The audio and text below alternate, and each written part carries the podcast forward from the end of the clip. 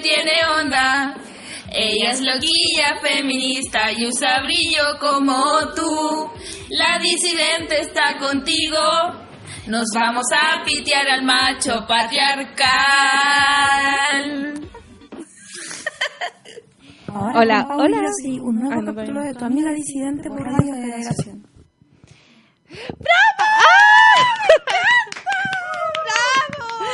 Tenemos canción. Elis de la seca. ¿Cómo están? ¿Cómo están mis vidas? ¿Nos oyen? ¿Me escuchan? ¡Ah! Estoy muy contenta. Hoy tenemos una alta invitada. altísima invitada. Preséntala tú. ¡Ay, no! Preséntala tú. Preséntala tú. No, tú porque si tú dices este contacto, dale. Pero antes de agradecerle a Queen Mónica Maureira que nos facilitó el correo de esta altísima invitada. Oye, mamá me está llamando, es más porfial. He dicho como cinco mil veces que tengo radio. Pero háblale. háblale. Puede ser una emergencia, uno nunca sabe. No, Tenemos a la fundadora Queen, Queen de Es mi fiesta Mac, a la SOA, soísima, viva Javiera Tapia. ¡Aplausos, aplausos! Oye, nos contestó súper rápido, así que muchas gracias. Sí, así que muchísimas gracias por venir. Y un saludo al Nico también, que está en... 3, 2, 1. Tienen que aprender. ¡Eh! Sí, ¡Eh! son cosas que ocurren cuando hay programa en vivo. Y bueno, Y- pero bueno, pero bueno. pero bueno. ¿Cómo hay estado, Yossi? Hoy ¿Qué contáis de nuevo? ¿Estresada, Sabi? Es que la práctica. Estoy en práctica. Estoy De grande. viejas. Sí, de las grandes. Mi último año de sociología, al fin. Después ¿Cómo de la halláis? tantos años. Sí, estoy trabajando en oficina. ¿Qué? ¿Y tú, Javiera? Nada, aquí terminando mi práctica igual. No, mentira. Ya soy vieja. Ah. Eh, ya soy vieja, ¿no? Eh, aquí sobreviviendo en el periodismo. que es un tema Difícil eso. misión. Sí, está súper cuático. Está, está complicado sobrevivir con el periodismo, pero ahí dando cara. Eh, muy contenta de que me hayan invitado, gracias. Ay, hace rato que queríamos invitarte, en verdad. Sí, en verdad, sí, no nos dio el tiempo en el verano. ¿A quién? En fin. Pregúntame a mí cómo estoy. Ya, ¿cómo estás, Pau? Con un huevo todavía en la espalda. Este nudo no se me va. No, no se me quiere ir. Me está doliendo el lumbago de nuevo. Me doble la pata el otro día. Me saqué la cresta. Pero viva. Amiga, tiene- es que mi amiga es súper señora. Siempre tiene achaques, ¿cachai? Voy a contratar mi propia traumatóloga de aquí en adelante porque ya... Pero ¿sabéis qué? Dormí, se me quitó buena parte. Ya no me- tengo hormigueo en el brazo. Así Menos que- mal. Sí, de las duras ahí. Partamos las noticias Ya. porque la cosa estuvo movida en el verano. Y la Pau hoy día nos va a enseñar del TPP. Ay, no sé si les voy a... Yo Ya, quiero a ser súper franca. nos va a busquen una introducción. Google TPP para principiantes. Nos va a hacer como una introducción, porque en verdad em, yo no tenía idea de nada del TPP y le dije, amiga, ¿sabéis que yo en verdad hablaría de esto, pero no sé? Y Napo, ¿qué queréis que te diga? Busqué TPP para principiantes y me parecían como las cosas buenas del TPP que en verdad son como... Nada. como ¿qué, qué onda es esto? Me parecían unos mexicanos, como... No. Eh, pero llegué a Zipper y al mostrador. Gente de periodismo. No como, no quiero menospreciar el periodismo mexicano, pero el TPP no trae nada bueno. Bueno, es que igual en México estaba Peña Nieto cuando... En fin. ¿Ustedes saben lo que es el TPP? Nico, ¿tú No tengo idea. Sé que es malo y sé que hay una, El una. Trans-Pacific Partnership. Muy ¿Eh? bien.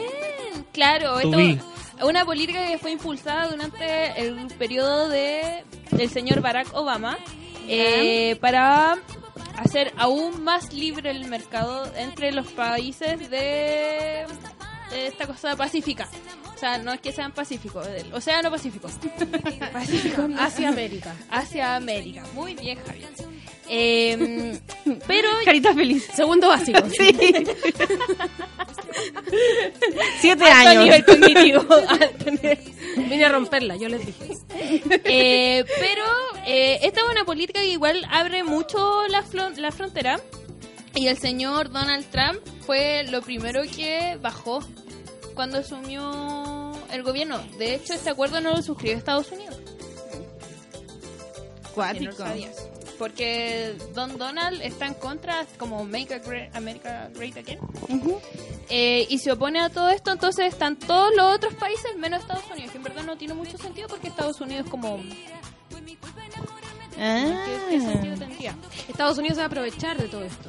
Claro, sí. Esa es la idea de todo Sí, esto. sí, esa es la idea en el fondo. Eh, y según lo que pude rescatar en internet, son cuatro ejes principales eh, sobre los que afecta. El primero son las políticas de diversificación productiva que el TPP dificulta, o sea, la prohibición a requisitos de transferencia tecnológica, la eliminación obligatoria de los impuestos a la exportación, y esto es súper importante porque quieren eliminar las tarifas aduan- aduaneras. Tengo que empezar a modular para hacer. La restricción a políticas de contratación pública y la restricción a las políticas de las empresas públicas. O sea, esto es perder soberanía Mm. derechamente. La poca y nada soberanía que tenemos en este país la estamos vendiendo, Como todo. como todo en este país. Y claro, esto afectaría a la extracción de recursos naturales, profundizaría aún más la sequía que tenemos en este país, nos iríamos al carajo básicamente, aún más. La raja. Sí, y ahí han habido hartas manifestaciones, se ha llevado al Congreso, lo han ido aplazando.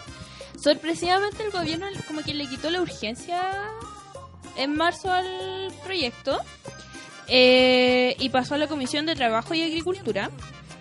Eh, hoy se harto. Eh, ¿Viste? Sí, no tienen señal. Hoy día la Pau educa. Bueno, eso pasa cuando uno se prepara para, la- para preparar una pauta. Mira. Denme mi título de Podría periodista aprender la gente. ahora. Podría aprender la Deme gente. mi título de periodista. Eh, y se me fue la onda. Oh, tu, tu, tu, tu, tu. Que llevó a la comisión de trabajo. Claro, y la rechazaron y han ido aplazando las votaciones, que son como pequeños logros transitorios porque todavía no llega la, la votación final. Pero me llama la atención que hay gente que está como muy en contra de, mm, del, de la globalización, por así decirlo, tipo Camila Flores, los cast, eh, en fin, estén votando a favor de este proyecto.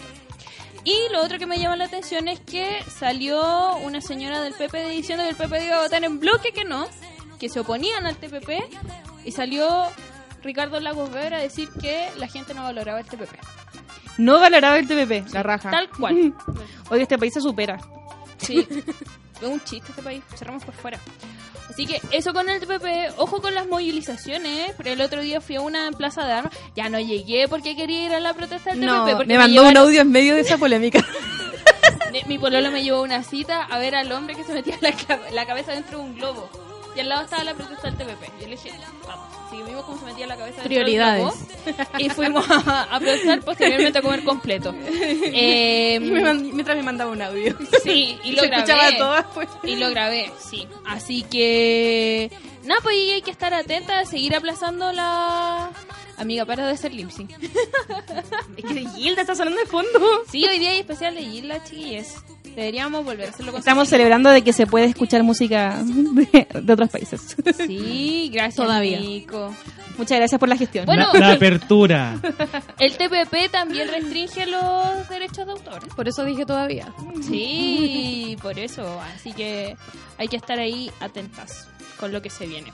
De hecho, sí, perdón que me meta. No, sí, esa es la idea que te ah, metas. Tú dale.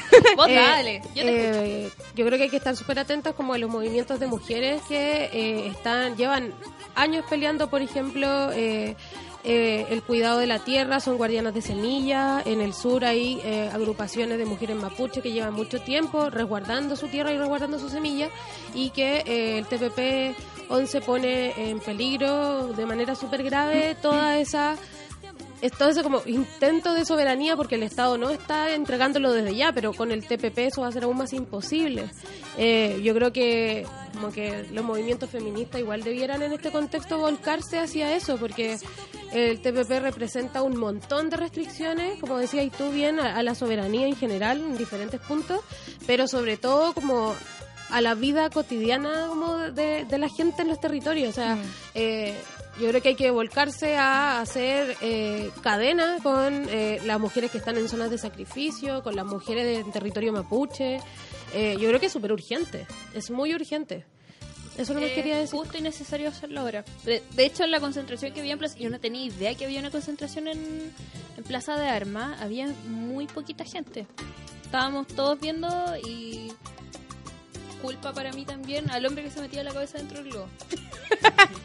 es que eso no súper gracioso, pero en el minuto estaba súper conflictuada porque escuchaba a la gente gritar. El hombre que se metía la cabeza. ¡Qué apoyo! Sí, yo le dije a la mule así como termina de meterse la cabeza dentro del globo y nos vamos a protestar. Y me dijo, ya, ya, Pau, pero que- es que nos vamos a protestar. Y Es que no puedo estar aquí si no ahí protestando y me dijo, no, sí, el TPP nos afecta a todos, pero igual se metió la cabeza dentro del globo. Es que, weón, era impactante. ¿Qué era eso? Era un hombre que tenía un globo y se metía la cabeza dentro del globo y lo empezaba a inflar. Plaza de Armas, vayan a verlo. Y esa fue tu cita con tu pueblo. Y esa fue mi cita. Sí. En fin. ¿Algo más que agregar, yo sí? No, creo que Pau Educa fue muy sintética y concisa y... Siempre termino educando. La otra vez fue con Palma Salamanca la historia de cómo se fue colgado. Entregando datos freaks. Bueno, ustedes son muy chicas, pero yo era muy chica en esa época y recuerdo el impacto de ver la tele, la gente saliendo en helicóptero. Es de como de los primeros recuerdos que tengo. ¿En serio? Oye, mi primer recuerdo así como de noticias es el de las Torres Gemelas. Oh, el mío igual. Porque estaba en el sillón. Yo estaba en el Yo sillón. estaba en una clase de física en octavo básico, por Dios, me siento muy vieja. No, yo estaba No como... sé si está bien que yo esté acá hoy día. Yo fue, fue como a las 10 de la mañana. Es que yo era muy chica, Sí, estaba sí. eh, como en primero básico, ese día no fue al colegio, no sé. Pero estaba en el, se- en el sillón sentada viendo la tele. Todo en vivo. Yo estaba en la cama de mis papás. Yo vi el diablo salir de ese humo. en vivo. Ay, no sé. No, ¿Qué noticia? ¿Qué otra noticia pasó por eso? ¿Cuál? Matrimonio de Cecilia con Carlos Saúl Menem. Oh, es que yo no tengo recuerdos de farándula cuando chica. ¿En Tengo serio? recuerdos de las teleseries cuando chica, pero no de Yo farándula. el mejor recuerdo que tengo así como de farándula fue cuando se, cansó el matri- se canceló el matrimonio de Zamorano con Quinita. Lo pasaron en Tele 13, en Yo me acuerdo prime. el de la Kenita, cuando llegó a Chile en silla de ruedas. Ah, y de cuando dio la entrevista en rojo. Ese no me acuerdo. No, ¿Te acuerdas, Nico? Rojo VIP. Rojo VIP, sí. Sí, la escuela. La reina de los memes. Yo me acuerdo que veía rojo, pero no me acuerdo de... No, pero este era Rojo VIP donde estaba Miguelo y Buddy Richard. Miguelo. Miguelo. Oye, No, sí, mamá- parece que no a lo mi mamá le encanta Miguelo. Oye, aprovechándome el tema de Miguelo, responsabilidad de los medios, medios no sexistas. eh, Así surgen nuestras conversaciones. eh, estaba mi mamá el otro día viendo MILF, porque lo repiten en la mañana, empieza a las seis y media de la mañana y mi mamá a las seis y media de la mañana se levanta a tejer, viendo MILF. Y estaba Miguelo, y mamá, ¿qué onda? Es que está Miguelo, es muy rico, todo, entonces me quedé viendo a... Miguelo. a... ¿No por qué le gusta a Miguelo? No te voy a decir que más le gusta a mi mamá porque es el papá de una amiga. a. ¡Ay, no! Y el Miguelo le decían, ¿por qué ya no cantas eh, Colegiala Quinceañera? Esa Mm, canción. ya, ya, ya. Y Miguelo decía, no, porque los tiempos ya no lo permiten y en verdad está bien. Y las gallas insistían en que cantara la Miguelo Colegiala Aliade. Aliade. feminista. Y se notaba muy Qué fuerte. incómodo como diciendo así como, no, no corresponde ya cantar esta canción. Oye, ahora apruebo el gusto de tu mamá por Miguelo. no tenía idea. Yo- a mi mamá le encanta la gente de progre, onda Rafael Cavada, para mi mamá es como, ¡Wow! sí, ¿Y qué piensa de Jürgensen? Lo ama. ¿En serio? Y me carga Mi mamá es la única que ve el late de Jürgensen. ¿Tiene el late, Jürgensen? Sí, con la Fran García Huidor. Ah, no, me aburrió. Es Pero el amo, a, pero amo a mi la. Fran, pero amo a la Fran García. Es que me gusta más la Pamela Díaz. Ya, sorry. En fin, sorry. ese fue el break de mi mamá con Miguel. Un saludo a mamita. Que después me reclama y le mando saludo a mi papá y no a ella. Ya, avancemos. Avancemos. El Festival de Viña, ¿Viste amiga. el Festival de Viña, Javiera? Ay, eh, pedacitos. ¿Qué Vi pedacitos, pedacitos. viste? Ya ni me acuerdo. Bueno, vi a, eh, vi a Bad Bunny. Ya. Ya, sí. Sí. Es que era necesario. Sí. Eh, vi a Becky G. Es que la misma noche, me Sí. encanta. Eh, ¿Qué más vi? Vi un pedacito de la rutina de la Hani. Ah. Vi ¿Qué más vi? Eh, ¿La ay, gala? recuérdame quién estuvo. Sí, la gala la vi. Estuvo la Cami Gallardo. Muy fome la gala. Eh, Cami Gallardo no la vi. ¿Quién más estuvo? Así como... El- Eh, Rafael, Rafael no que lo se vi. le cayeron dientes en esta No lo vi. eh, no, a Rafael no lo vi. Estuvo Yuri, estuvo Yuri. también. No, tampoco la vi. No, vi Oye, súper poco espera, en realidad. Yuri canceladísima. No, no cancelé a Sí, Yuri. basta. canceladísima Yuri, No, ya basta. no quiero hablar de esto. Yuri. No quiero hablar de Sí. esto. ¿Por qué cancelar? Por Provida. Ay, ya, pero hay muchos prohibidas. No, no, no, no. Cancelar el Nico y Arzun, suficiente. Suficiente por todo el año. Ya, pues Yuri, no. Amiga, cancela a Yuri. No me cancelen a Yuri. Sí. Cancela a la tonca. Es demasiado. Es igual a, a, a Chris Jenner ahora. Sí. Heavy. Hoy no me gustó su corte de pelo. Heavy ¿sabí? Chris Jenner. Es ¿A ti te gusta cancelado? cancelado. No, re- retrocedo. Hoy a mí no me gusta su corte de pelo. A mí tampoco. La hace ver muy No. señora, hoy. Sí, como que no. Igual está bien, así es su, su decisión. No. Pero no, no me gusta. Ya. ¿Cacharon que la elección de rey y reina pasó muy piola este año en el festival? Es que fueron los cabros de rojo. A mí me gusta la. Era la Chantal Galloso con el. mm, Este cabrón. Hoy siento que los cacho yo nomás. El Hernán, el Hernán Arcil. Probablemente. Sí. Yo no tengo idea. Es ¿Has que yo vi. rojo, ¿cierto? es que yo vi la primera temporada de Rojo. temporada. No, vi, o sea, he la visto, tercera temporada. he visto pedazos del rojo nuevo como buscando cosas de Paloma Mami en YouTube, así como eso Ah, ha sido ya, mi acercamiento Ah, a rojo, nada más. Sí. Y como que la Toda odiaba. Toda la polémica de Leandro Martínez Sí, con busqué- Paloma Mami. Llegué, Me encanta. llegué a un video como que Hablaría reunía todos los que reunía todos los pedazos polémicos y con eso fue suficiente y me Sí. enteré de todo, ¿sí? Pero es largo ese video, yo también lo vi. Sí. es largo ese Sí, video. pero era mejor que intentar ver los programas de nuevo, así que no sé. Ya está bien. Contenido de calidad, uno tiene que informarse. Sí, y igual me vi ese...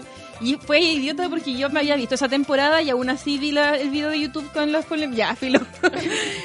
no tengo por qué hablar de esto. Ya, pero el Festival de Viña Sí. fue, es como mi semana favorita del año, yo encuentro. Ah, ¿En yo- serio? A mí me encanta. me Yo encanta. me Ahorita detengo está, esa está semana del lleno de año polémicas. como- Está lleno de polémicas. Pero y- yo encuentro que las polémicas de ahora son mucho más fomes que antes. Sí, Son como sí. pobre.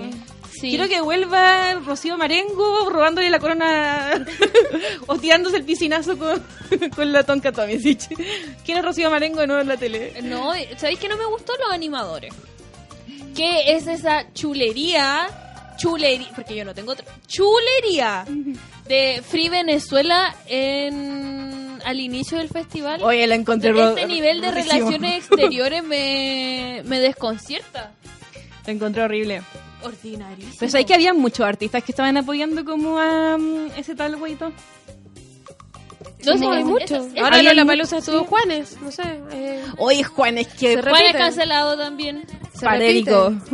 Se repite en Cancelado. todas partes. Cancelado. Además, como no entiendo esto de los artistas que se vuelven ahora como full políticos. Cuando yo entiendo que un artista puede ser, participar dentro de la política, pero ¿por qué ahora, cuando tienen como 800 mil años? Como, ¿Por qué no aprovecharon su momento de fama y se marcaron? No me explico el caso de Bosé. Ay, vos De, de hecho, ¿sabes que Más encima vos cancela, cancela, cancela no- vos toda- Es que me gusta mucho. Mi Jocelyn de gusta 8 años no puedo creer que haya cancelado vos No, no, No puedo escuchar sus Tú no canciones. puedes con Yuri, yo no puedo con. Eh, Neutralidad. Ya, Ahí sí, se estoy- neutralizan ambas. Estoy de acuerdo. Sí. Yo no voy a dejar de escuchar a Yuri. Sorry. No, yo a Bosé ahora lo escucho con culpa. Pero es que ha sido más atrevido vos yo encuentro. Porque Yuri, por ejemplo, ha pasado piola con. Yo creo que ha pasado piola con su ser pro vida. Pero vos ha, re- ha recalcado la vuelta. Igual que esta- ¿cómo se llama esta esta mm, voy a traer el pelo suelto? La Gloria Trevi. Ya, pero es que ahí te estoy metiendo como una historia escabrosa, así como a cagar. Pero ya.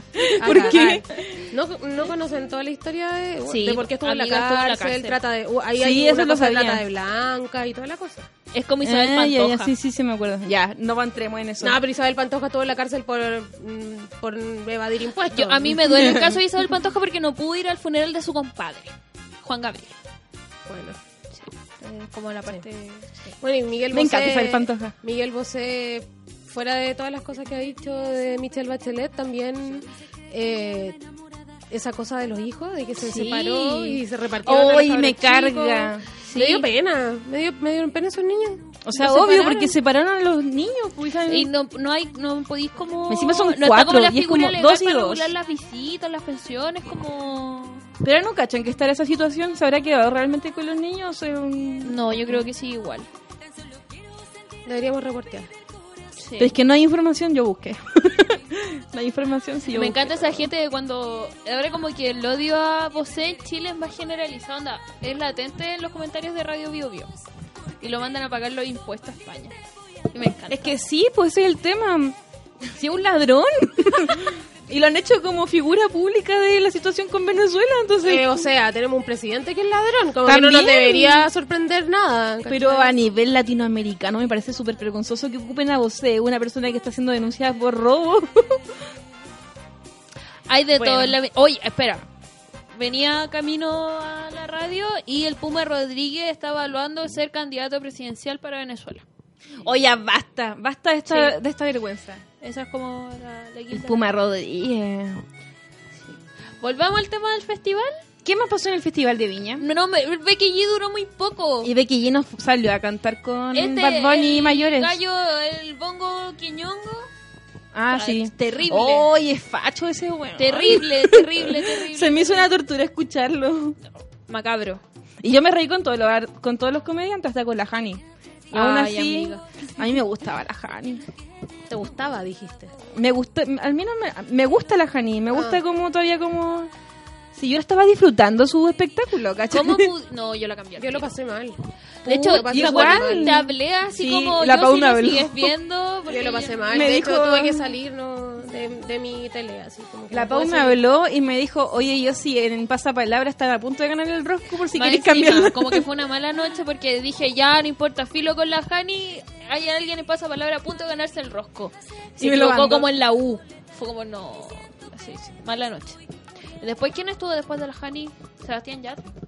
No sé, No, no me sé, acuerdo. pero era, terrible la Como que siento que ha pasado mucho tiempo desde el festival, entonces no me acuerdo. No, igual tengo hartos recuerdos. Es que eh, me gusta la semana festivalera porque harto Kawin. Pero estuvo Junté con mi mejor amigo a ver a Bad Bunny. Estuvo también Marco Antonio Solís también estuvo. Ay, me encantó Marco Antonio Celí, que gallo más simpático. A mí igual me gusta Marco Antonio Solís. Es que me gustan sus canciones cebolleras, ¿cachai? Como que las sufre. Ah, no, a mí, no, es igual. Sí, sí, como nunca hay quien no va a sufrir con Marco Antonio Solís. No, pero igual podías bailar. Eh, a mí me gustaba cuando paraba, así como, y saludaba. Ay, a mí me gusta ese bailecito que hizo como en grupo, así. ¿No te gusta? Está en la radio. Sí. como que tenéis que hacer un sonido de ese movimiento para que... Ay, es que no me acuerdo de la canción, pero fue su canción más movida. Oye, ¿tú qué creí? Es que lo vi por YouTube porque después no lo vi al otro día. O sea, ¿Quién no lo vendrá el otro año? ¿Qué creen ustedes? Ay, quiero. mm, quiero Ricky Martin. Yo me mojo el potito y digo Osuna. Mm, Sí, no me, no me vengan con cuestiones. Yo quiero más reggaetón igual. Ya, yo igual quiero más reggaetón, sea- pero que no abra el festival. Debiera ser J Balvin. Pero no creo que la programación sea tan bacán, ¿cachai? Como que... Obvio que van a traer de nuevo así como ya... Obvio que es Nicky Jam, no J Balvin, ¿cachai? Después le traen hasta el Puma Rodríguez. Qué terrible. En estos Y de artista anglo. Eh, me la juego por Britney Spears. No, No, Britney no, está tan amiga, cagada. amiga, no. tan Ay, cagada. verdad. No. Vamos a hablar de eso después. A ver, ¿quién puede? Es que trajeron a los Backstreet Boys. ¿Sabes que Eso fue polémico. Lo de los Backstreet Boys. Eh. Me lo dice a mí. Eso fue polémico. Es que. Ay, que siento que no soy quien para jugar a las niñas que fueron a ver a los Backstreet Boys. Ya, pero por ejemplo lo que pasó con esta, con esta chiquilla que fue al, a ver el concierto de los Backstreet Boys y fue como con un cartel Sí, que decía no olviden que Nick Carter, eh, Nick Carter es un violador Sí. y la amenazaron hasta de muerte. po. Sí. Estuvo Horrible, po. Horrible lo que le hicieron. Sí, hubo mucha amenaza y acoso cibernético para ella. Tuvo que cerrar sus redes sociales como un Sí. tiempo. ¿Podemos hablar de que solo fueron cuatro artistas mujeres al festival? Solo fueron cuatro. Cuatro. La Jani Dueñas, Camila Gallardo, Yuri G. Oh, qué poco. Sí. Yo tengo una pregunta. ¿De verdad esperamos más del Festival de Viña?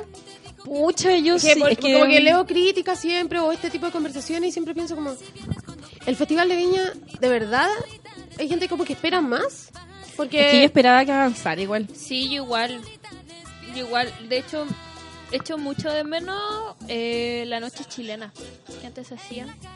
Como de esas cosas, la- claro, la farándula sabrosa. Se echa de menos, pero avanzando, pues, ¿cachai? O sea, al menos avanzó como con el tema de la reina. Pasito a pasito. Ahora y rey.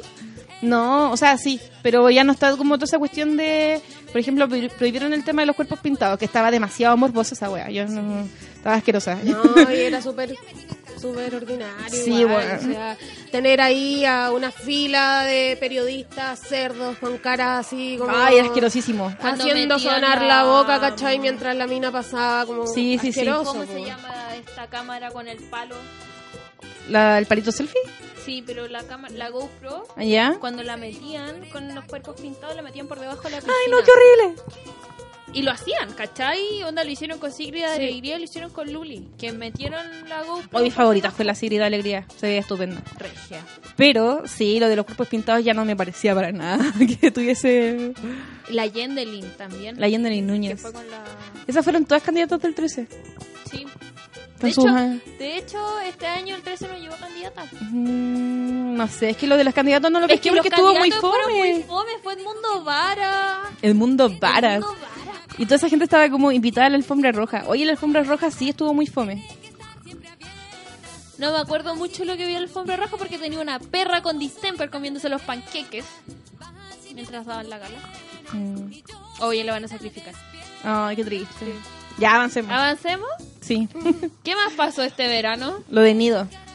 Oye, hace rato que veníamos hablando de Nido, nadie nos pescó en esta universidad. No, estuvimos como dos años cuando también yo pertenecía a la Secretaría de Género. Ya, yo sigo ahí. Sí, tú seguías ahí durando. Dura.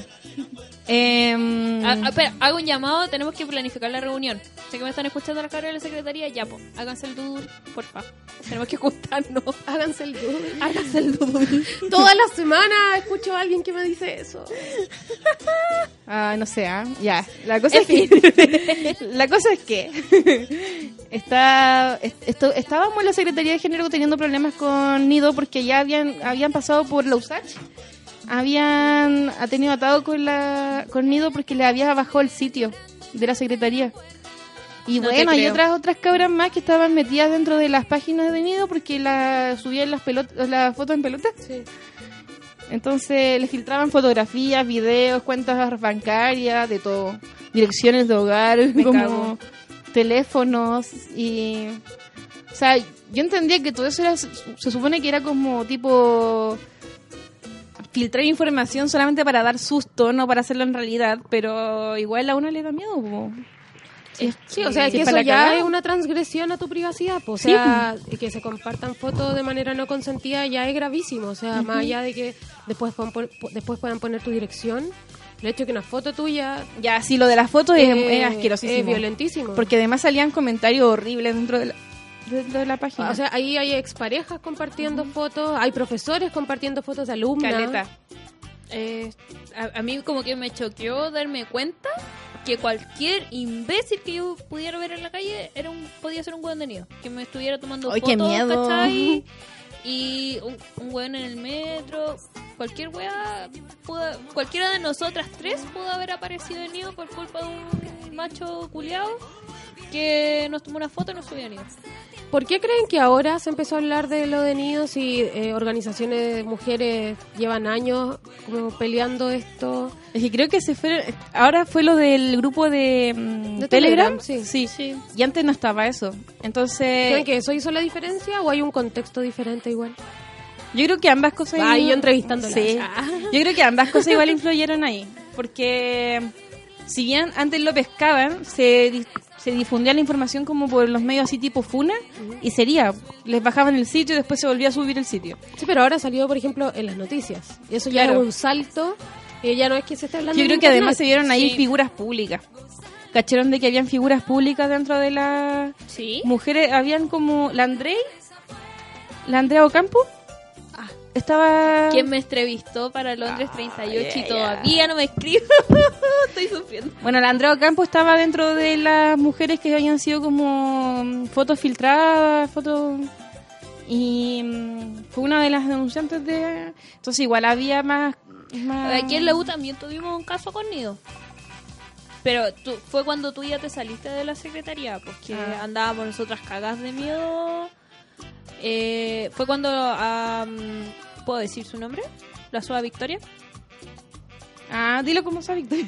Ya, cuando a la Soa Victoria funó a Nido y le empezaron a llegar fotos de mujeres descuartizadas a su Instagram. Un saludo a mi amiga. Y la subieron a Nido.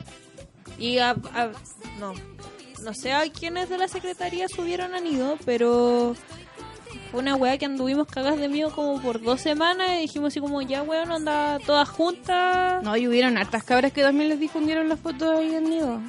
Sí. Qué asqueroso. No, ¿Seguirá funcionando ese WhatsApp? Yo creo que sí. Yo creo que los gallos, en- de cierto modo, igual disfrutan como con la histeria colectiva. Eh, Además, pues hasta se suicidó el, el administrador de la Oye, página. el loco antes de matarse le entregó el router o algo al Ya. vecino. No, le, entre- le entregó el- le entregó esa caja de ¿La CPU? la CPU al vecino. Entonces, como... Que habrá salido de ahí, no sé. No sé, ¿y qué nivel de confianza tenía con el vecino también para entregarle la CPU? No sé, Yo sospecharía. sospecho. Sospecharía y también sospecharía de todas estas aplicaciones como Grinder. Porque todo se presta para todo, ¿cachai? Mm. Entonces, ojo ahí. Lo, fuerte tu Tumblr. Ahora sacó el porno de. Ah, sí, po. Sí, oye, pero Tumblr se puso brígido porque no podéis subir ni una web. ¿En serio? Te revisan todo. Yo publiqué como una foto con... Hace muchos años, muchos, muchos años. Cuando era adolescente, publiqué como una foto de mi brazo con un moretón. No sé por qué subí esa wea. Pero la subí y después... Sí. Obvio. No sé, es que me gustan los moretones. como Escuchando las Elena, de Claro.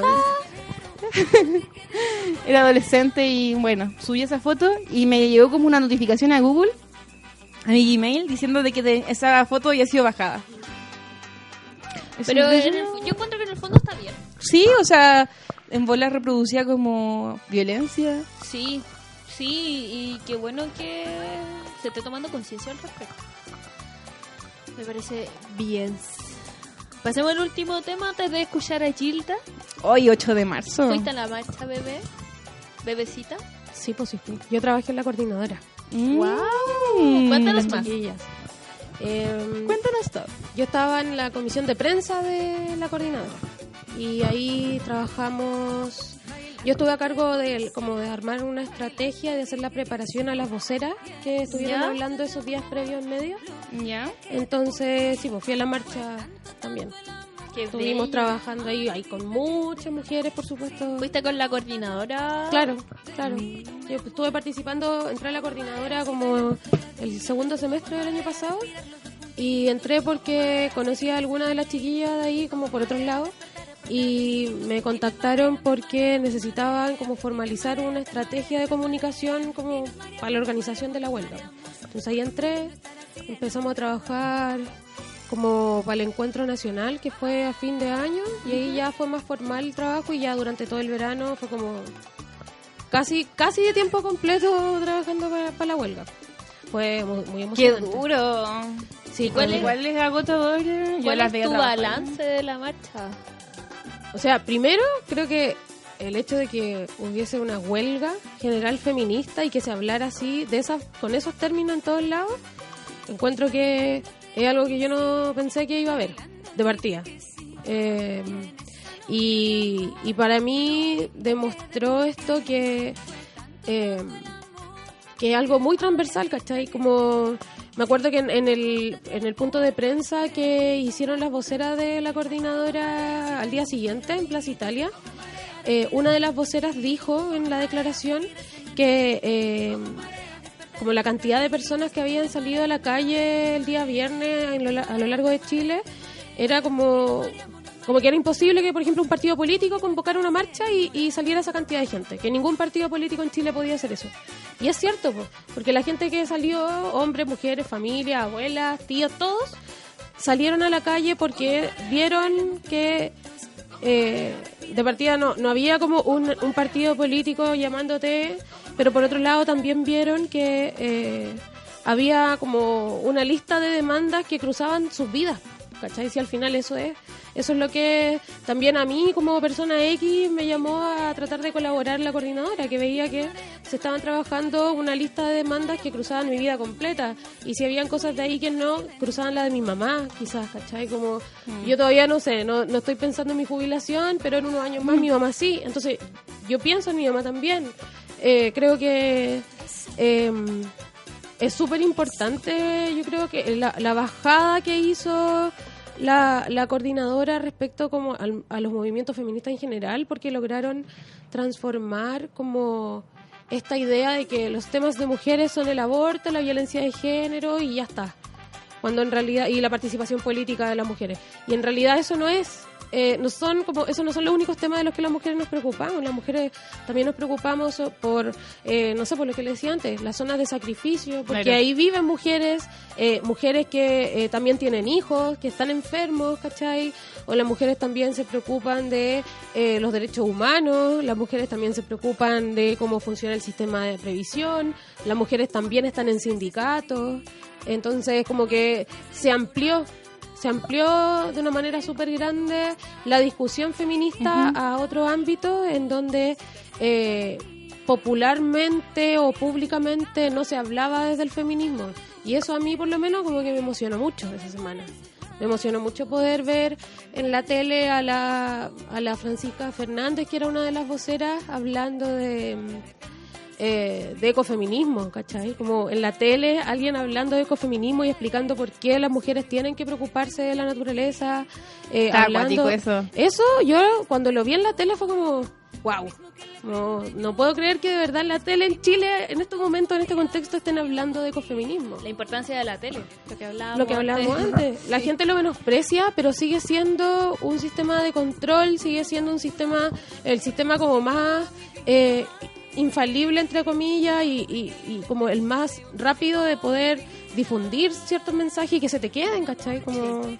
Es súper importante y creo que durante esa semana hubo muchas como intervenciones en donde se habló de diferentes cosas desde perspectivas feministas que no se había hecho mucho en la tele. Entonces, claro, pues el 8M a mí me emocionó mucho, yo creo que por eso, pero también porque vi a muchas mujeres involucradas en esto, en yendo a la marcha, eh, posteándolo en sus redes, lo que fuera, ¿cachai? Como cualquier tipo de manifestación, pero estaban todas hablando de eso, era ineludible, ¿cachai? El que no quisiera escuchar tenía que encerrarse en su casa sin internet porque todas estaban hablando de eso. Los teníamos choreados a los machos. A mí lo que me gustó fue la el llamado separatismo. Hoy lo encontré, pero es que genial, porque se discutió en todas las partes, como en la mesa con las familias, en Twitter, en Facebook, en todas partes estaba discutiendo sobre el separatismo. Sí. Y es Había genial. gente que, que- había gente que estaba completamente alejada del feminismo hablando sobre separatismo, ¿cachai? Sí, es encuentro A genial esa discusión. contenta. Sí, sabéis que yo en verdad Yo siento que esa semana como que todas andábamos contentas, como que porque todos los días pasaba algo. El lunes cuando pasó lo de los metros fue como ya todas muy emocionadas, como ah, se ya, viene el sí, viernes, ¿sabéis qué? se Puede viene- ser que cambie mi semana favorita del Festival de Viña por la del 8 de marzo. Ya. ¿Sabes qué? Yo, ya, yo- ya llegó la marca. que igual tenía caleta de sentimientos encontrados, pero también porque son desafíos que trae, por lo menos para mí, trae el feminismo, pues, ¿cachai? Eh, no sé, pensaba, por ejemplo, eh, las trabajadoras subcontratadas que no se podían ir a paro. Claro.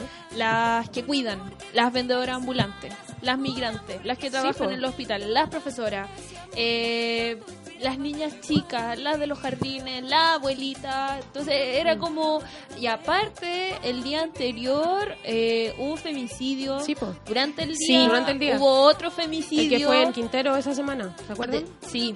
Entonces fue como, sí, vamos bien, pero nos queda caleta. Obvio que Nos sí, queda mucha pega, mucho, sí, sí, obvio. Muchísimo, muchísimo, Claro, muchísimo. pero yo esto lo, lo veo como un proceso. Sí. O sea, el feminismo es un proceso, un proceso histórico. O sea, el feminismo no lo, no lo inventó la coordinadora ahora, ni No. la estudiante en mayo del año pasado. Esas son luchas históricas que vienen desde hace un siglo prácticamente, ¿cachai? y siento que eh, lo que pasó este año durante esa semana y el 8 sí igual cambia un paradigma po, y cambia el paradigma en el sentido de que ahora la discusión del feminismo se metió en otros espacios en donde antes no estaba.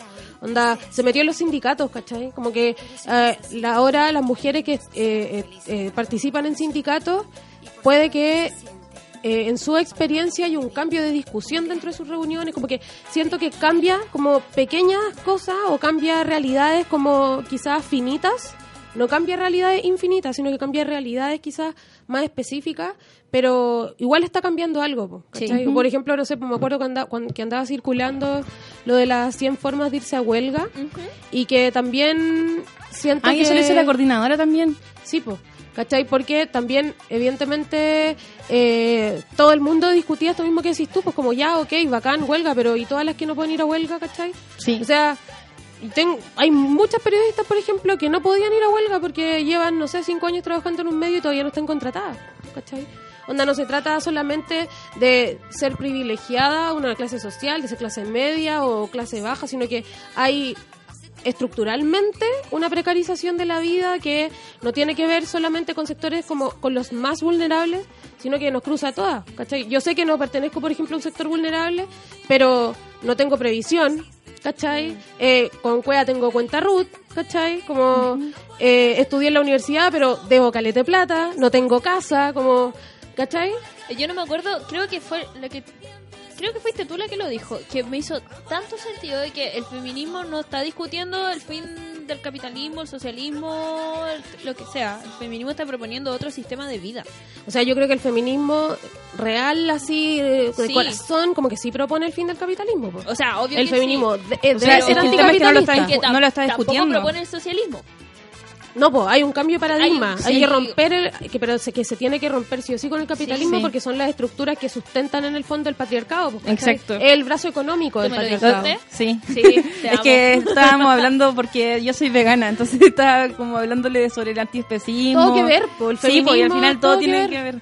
Por Sí. eso, por eso encuentro muy bacán lo que pasó esta vez, porque se logró mostrar o, o se logró ver una como más claramente que de verdad eh, como que la violencia nos cruza en todo ámbito, ¿cachai? Nos cruza en la FP, en nuestras condiciones de trabajo, en la violencia que sufrimos en nuestras casas o en la violencia que sufrimos en la universidad, en el colegio, pero la, la violencia también cruza nuestra alimentación, ¿cachai? Todo. Cruza Sí. el aire que respiramos, cruza el, el- el sistema público de transporte que tenemos, lo cruza todo.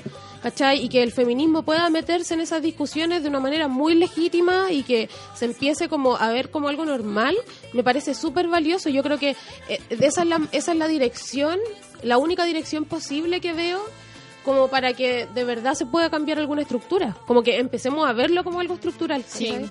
que la discusión salga de, ay, ¿cuántas mujeres van a participar en el Congreso? O de que lo saquemos de eh, la ley de aborto, que son temas súper necesarios de hablar, pero que pertenecen y que están arraigados en una estructura más general, y esa estructura es la que se tiene que cuestionar en el fondo. pues. Totalmente. Oye, que habláis lindo. Sí. el poder del periodismo, oye. Poder del periodismo. A mí no me habéis dado chela. Ah. Nico, pongámonos una canción de Tinca Paisaje que la escuché toda la mañana. Oye, la Pau me propuso un especial de Hilda y obvio, obvio que no, voy. no me dijiste que obvio, Jocelyn. Pero te dije que sí. Me dijiste que sí, pero que era una de Rosalía. Yo estuve toda la tarde tratando de Es que. Rosalía, es que Rosalía fue el de la palusa. Fue impactante. Sí, yo la amo. No, no engancho con Rosalía. Oye, la amo tanto, tanto. Ya, ¿estamos? Thank you, Nico. Escuchen a Gilda para su alma, por favor. Mientras horas bailamos.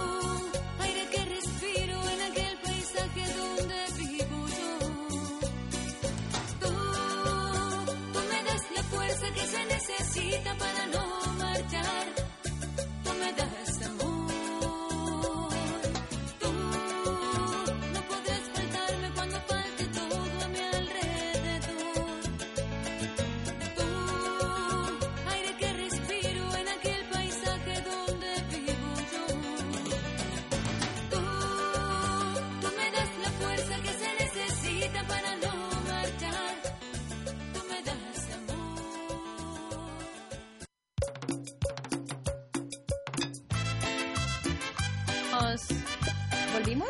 Sí. Oye, pero en Facebook Live se escuchaba todo lo que estamos hablando. No. Ah,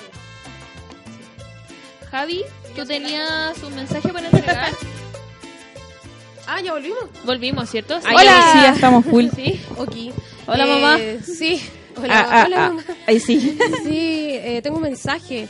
Wow. Lo que pasa es que la próxima semana, el martes 9, sí, martes 9 de abril, a las 6 de la tarde, vamos a estar con En mi fiesta, que yo vine por eso, por Es mi fiesta, para quien no me conozca.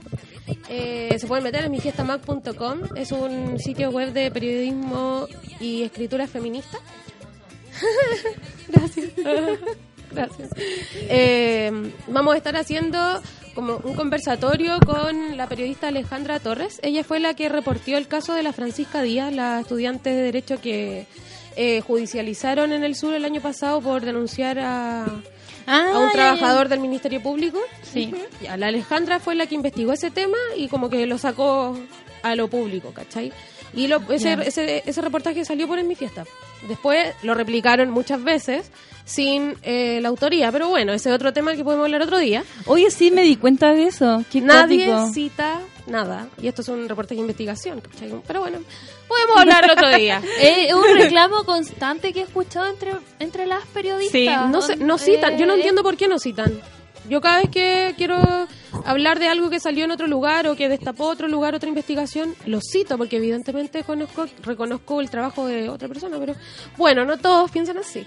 Eh, y vamos a hacer con la Alejandra la próxima semana a las 6 de la tarde en la librería Proyección, aquí en San Francisco sí. 51, un conversatorio sobre periodismo feminista, reporteo, investigación y escritura para que vayan y ahí la Ale va a estar como contando todo el proceso de, de hacer estas investigaciones y también de, de hacerlas como desde una perspectiva feminista, haciéndolas también desde un medio independiente, como, ¿cachai? Donde no tenéis las mejores condiciones para investigar tampoco. Y yo creo que algo súper interesante es que también vamos a hablar mucho como de la salud mental de una cuando está reporteando este tipo de cosas. Porque es muy sí. importante y a mí me ha costado mucho encontrar espacio en donde se hable de eso. Porque a mí, me cuando yo hice el, el año pasado también la investigación del caso de violación en Revolución Democrática, también me... Se viene, se viene. Bueno, vamos a estar tema. hablando de todas esas cosas. Sí. Vamos a estar hablando de todas esas cosas. Pero a mí me- también me pasaron cosas, ¿cachai? A nivel personal reporteando eso. Y siento que no se habla de, de eso. pues, de la- es que te encontráis con tus mismas... te te- can relate en el Sí, fondo, ¿cachai? Con muchas cosas de las que vaya investigando y, y se habla súper poco de eso, pues, de la salud mental de las periodistas que investigan eh, cosas que tienen que ver con violencia de Bueno, es que ya de por sí se habla muy poco sobre salud mental. Sí. Y lo vamos a estar hablando en un ratito más. Sí. Oye, yo tenía un anuncio antes de que me tiren la oreja por el WhatsApp familiar. Eh, me mandaron un link que se llama listanegraparlamentaria.cl donde aparecen todos los parlamentarios que están a favor del TPP, en contra del TPP, los correos parlamentarios a los cuales escribirle las redes sociales, direcciones de oficinas parlamentarias para funar. Así que ¡Qué recuérdenlo. fuerte! listanegraparlamentaria.cl ahí aparece Ricardo Lagos Weber, el único PPD que va a votar a favor del TPP y toda esa gente. ¡Qué Así que- fuerte! Me encanta. Eso. Se debería hacer como un tipo de dominio con la misma, pero con todos los otros temas. Uf. Onda, podríamos eh, poner como cancelados.cl Sí. y dividir por categorías. Me encantaría. Oh, ya, próxima, anota. Full Próximo proyecto. administradora de... Javi, deberías comprar el dominio. Nico, imaginan? hagámoslo. No sé, ahí les dejo la idea. Yo. Cancelado.cl. Cancelados.cl y dividen por. Hoy me entretendría mucho. Yo hago las fotos. Tendría tanto material. Yo hago todas las fotitos que ustedes quieran. Les mandamos una lista. Cancelados parientes, artistas, animadores. O sea, cancelaron a Daniel Stingo. Oye, sí, Daniel Stingo. Está vetadísimo. ¿Quién era ese, el abogado? ¿Un El abogado? Sí, ese abogado que sale El como que en los se parecía al- matinales. Al, villano de Lazy Town. ¿No era fiscal? Era fiscal en el programa. Ah, ya. Pero. Sí, porque él. Pero él trabajaba como en la Fiscalía Oriente, ¿no? ¿Por qué tengo ese recuerdo en mi cabeza? No sé. ¿Nada que ver? Filo, pero es abogado. Sí, Sí, abogado. Sí. ¿Y por qué cancelado? Porque le em, contestó una historia por Instagram a unas chiquillas que estaban haciendo como una rifa. Estaban haciendo como La una rifa rifa. hot.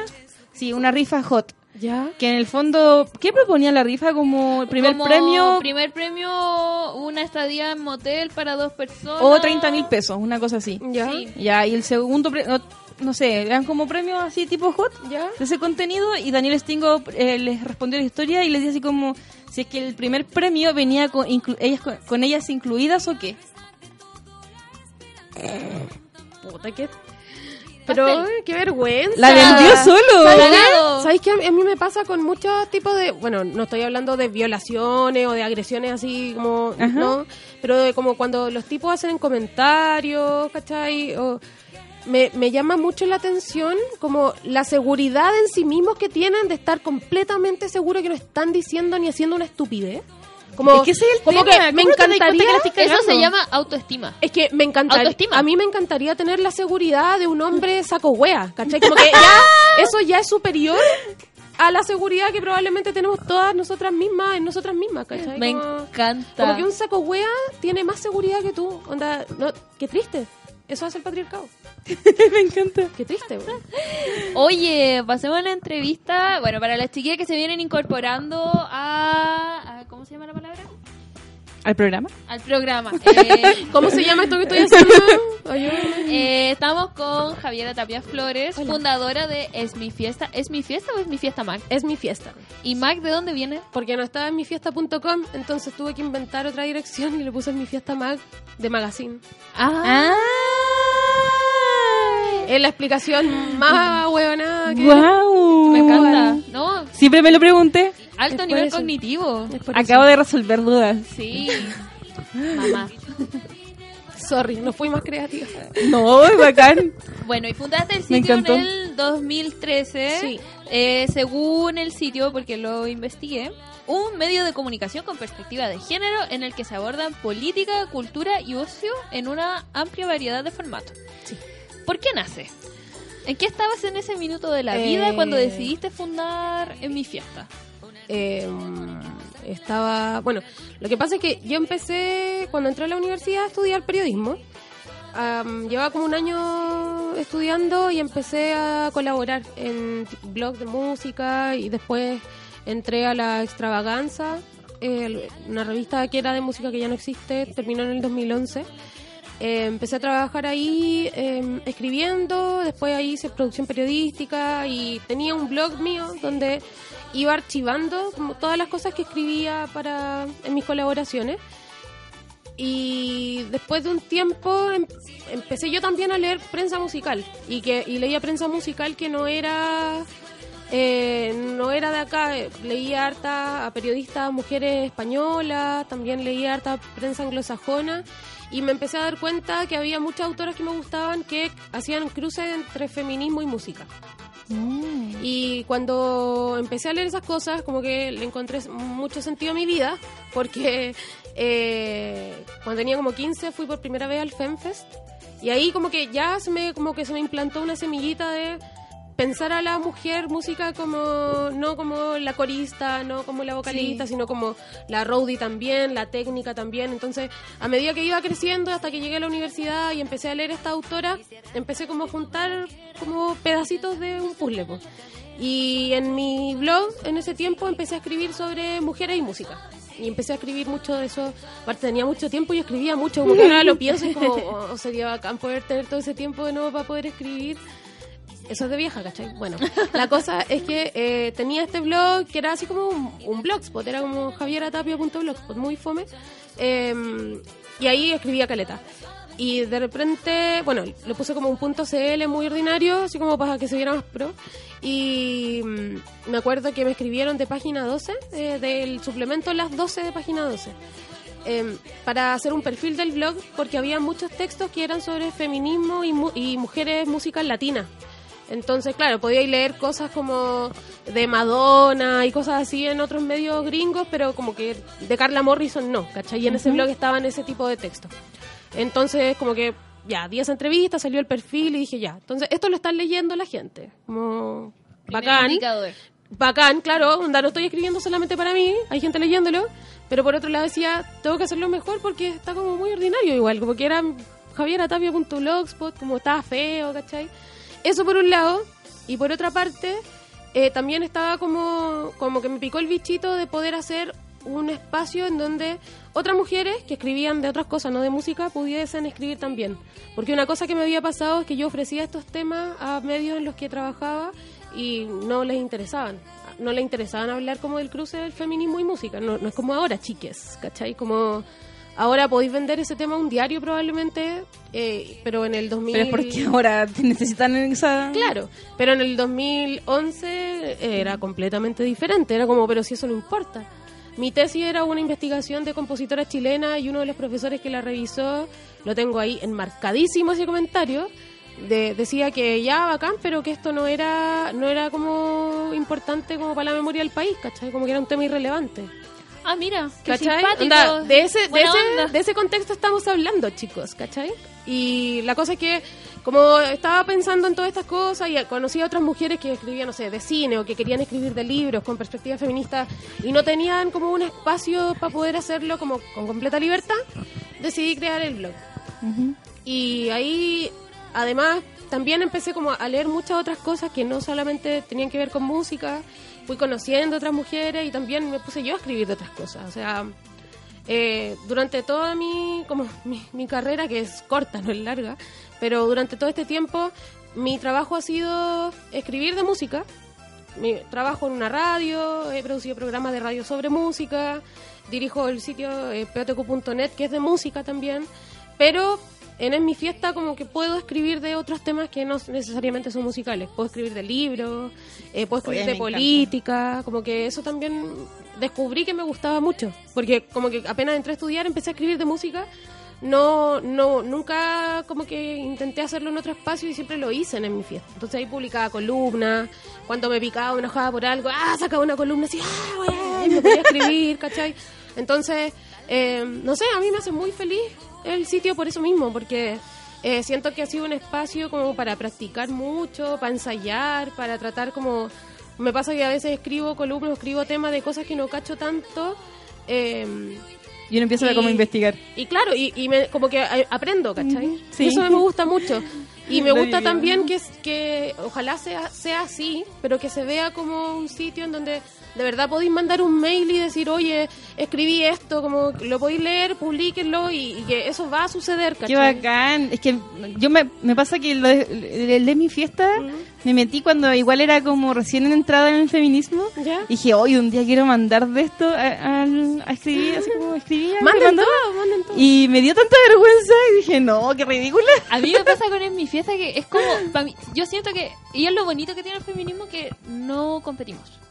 No. Entonces, como está todo abierto a que cualquiera pueda mandar su Sí. texto, Obvio que sí, o sea, para mí eso, amigable. para mí eso es lo como lo enriquecedor de esto, ¿cachai? No sé, me encanta lo que hacen las páginas ilustradas, eh, no sé, escucho los podcasts de las cabras de copada, como me, me encanta saber que hay otras mujeres haciendo también proyectos que tienen Sí, que ver con esto, ¿cachai? totalmente. Y, y me resultaría como súper estúpido que se viera como una competencia, porque Sí. al contrario, es como bacán que somos cada vez más haciendo cosas, ¿cachai? Eh, y que hay como una diversidad de miradas frente a, a las cosas que, que hablamos, ¿cachai? Eso es lo que me gusta mucho y que además en mi fiesta, o sea, yo de verdad es como una de las cosas más bonitas que me ha pasado porque también gracias al sitio he podido conocer a muchas mujeres bacanes que, que o han escrito porque les gusta el sitio y quieren publicar algo o porque las he contactado yo para alguna entrevista, no sé, como que el sitio ha sido un puente para que también muchas nos conozcamos entre nosotras y eso es bacán, pues, o sea, ¿qué más puede pedir uno así como... Sí, a mí una vez también me hicieron como el comentario cuando les, me dijeron así, ¿y de qué se trata tu programa? Y le fui como comentando, ah, son como algo competencia de las amigas. Y yo, ¿qué? Ridículo. ¿Quién te dijo semejante No me acuerdo, fue como en un carrete. Así, no, yo no compito con las cabras, onda, buena onda. Qué bacán que le vaya bacán a la Lady Ganga con la Liga Luna. Bueno, estamos como por acá de la Lady Sí. Gaga, es como...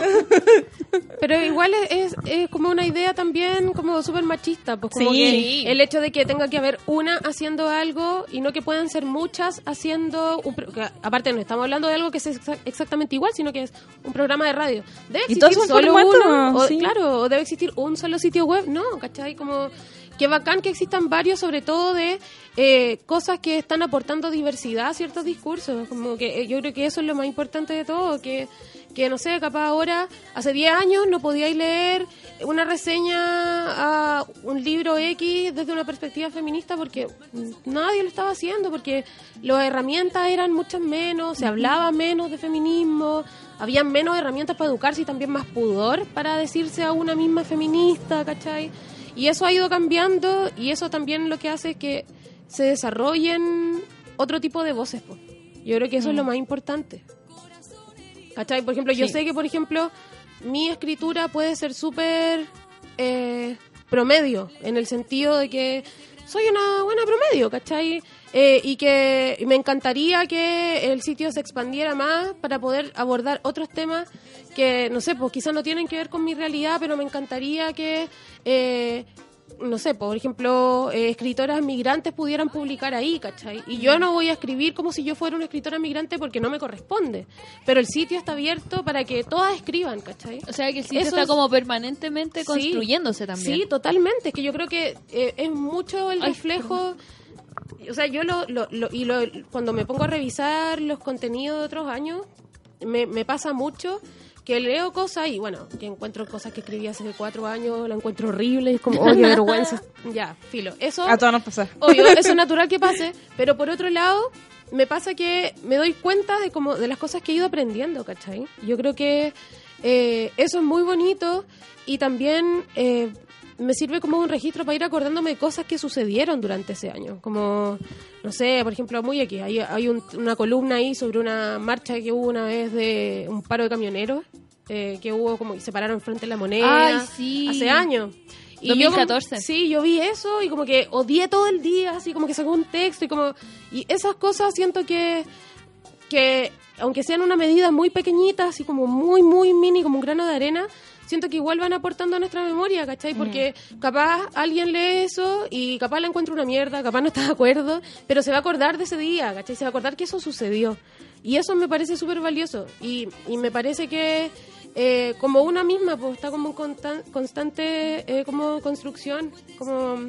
eh, por eso siempre digo, como chiquillas, si quieren escribir, si quieren hacer algo, manden un correo, lo publicamos, porque siento que tiene que haber una diversidad de voces, como que eso es como la base, como para poder soñar otra cosa diferente, como que Lo- tiene que haber. Lo que hablábamos de otra cosa que no fuera ni socialismo ni capitalismo, sino feminismo. Claro, ¿cachai? claro, ¿cachai? Como cuando me acuerdo que eh, en la tele eh, preguntaban Caleta antes del 8 como, ¿pueden haber ¿puede haber feminismo de derecha? Y como que salía Van Rieselberg y diciendo así, como, soy súper feminista. La. Matei. Claro, ¿cachai? Y como, no es por mos- no es por andar con el feminismómetro, amiga, pero, o sea, hay cosas básicas del feminismo, ¿cachai? Como la decisión sobre nuestros propios cuerpos. Aborto no, libre. No eres feminista, ¿cachai? El feminismo quiere romper con eso. Entonces, eh, no sé para dónde iba con esta idea, pero bueno, la cosa es que solo quería tirarle mierda a Jacqueline, no, mentira. Eh, eh, lo que quería decir era eso, que eh, probablemente, como decía antes, eh, mi escritura o mi visión sobre las cosas es bastante promedio o es una, que es como... Puta, es súper estúpido lo que voy a decir, pero no, no, no puedo yo ser una pluralidad de voces porque yo soy una persona, ¿cachai? Como con un contexto definido y así como hay otras personas con otros contextos. Y para mí, mantener este sitio vivo tiene que ver con el deseo de que es- eso se llene de, de diferentes contextos, ¿cachai? Que queden registrados diferentes contextos. Que escriban las amigas migrantes, que escriban las estudiantes, que escriban las amas de casa, que escriban las abuelas, ¿cachai? Como ese es mi sueño, así que que se llene de historias que sean muy diversas. Me encanta. A mí igual. Compartimos esa utopía 100%. Es que además, ¿Sí no? sí. Sí, sí. Sí, una gran Como. Siempre lo pienso. El ideal. Oye, tú eres periodista de música. Sí. ¿Sí? ¿Cómo te vinculas tú con la escena musical chilena que tiene... Como me vinculo. Cancelando. Ah, no. Eh, no. Canceladas No, no, no. Eh, nada, pues me, siento que, no sé, siento que me vinculo mucho como desde la observación.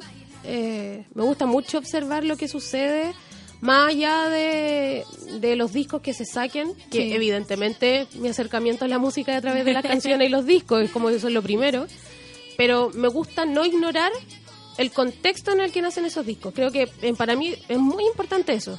Como esta idea de que los discos no salen por generación espontánea, sino que están atravesados por eh, muchas variables que son incluso de género, ¿cachai? Eh, creo que esa es mi aproximación. Eh, y eso es lo que me interesa, de esa manera me interesa escribir. De hecho, llevo ese lo, que- lo que, lo que le decía antes, eh, este, esta tesis que hice, que este profe dijo que era como una guay irrelevante. Eh, bueno, agarré esa tesis. A todas nos han dicho eso. A todas... a todos los han dicho eso en la web. todas nos han dicho eso. Bueno, agarré esta tesis, la revisé de nuevo. Eh, y sí, igual tenía como unas weas, así como que yo ahora pienso, "Uy, ya, pero Phil igual tenía como 10 años menos. Eh, la estaba revisando y voy a publicar un libro. ¡Wow! ¿Primicia? Sí, ¿Primicia sí. tu amiga disidente? Es primicia. Yo sí. Sí. ¡Qué genial! Sí, es primicia, chiquillos. Eh, estoy escribiendo un libro sobre música. Ya hice uno en coautoría con Daniel Hernández, que era un- una historia oral sobre la música en Chile entre el 95 y el 2005. Y ahora estoy escribiendo uno sola, que es un libro de ensayos sobre compositoras chilenas. Me encanta. Y eso genial! se va a publicar pronto, no sé cuándo porque tengo que terminar de escribirlo.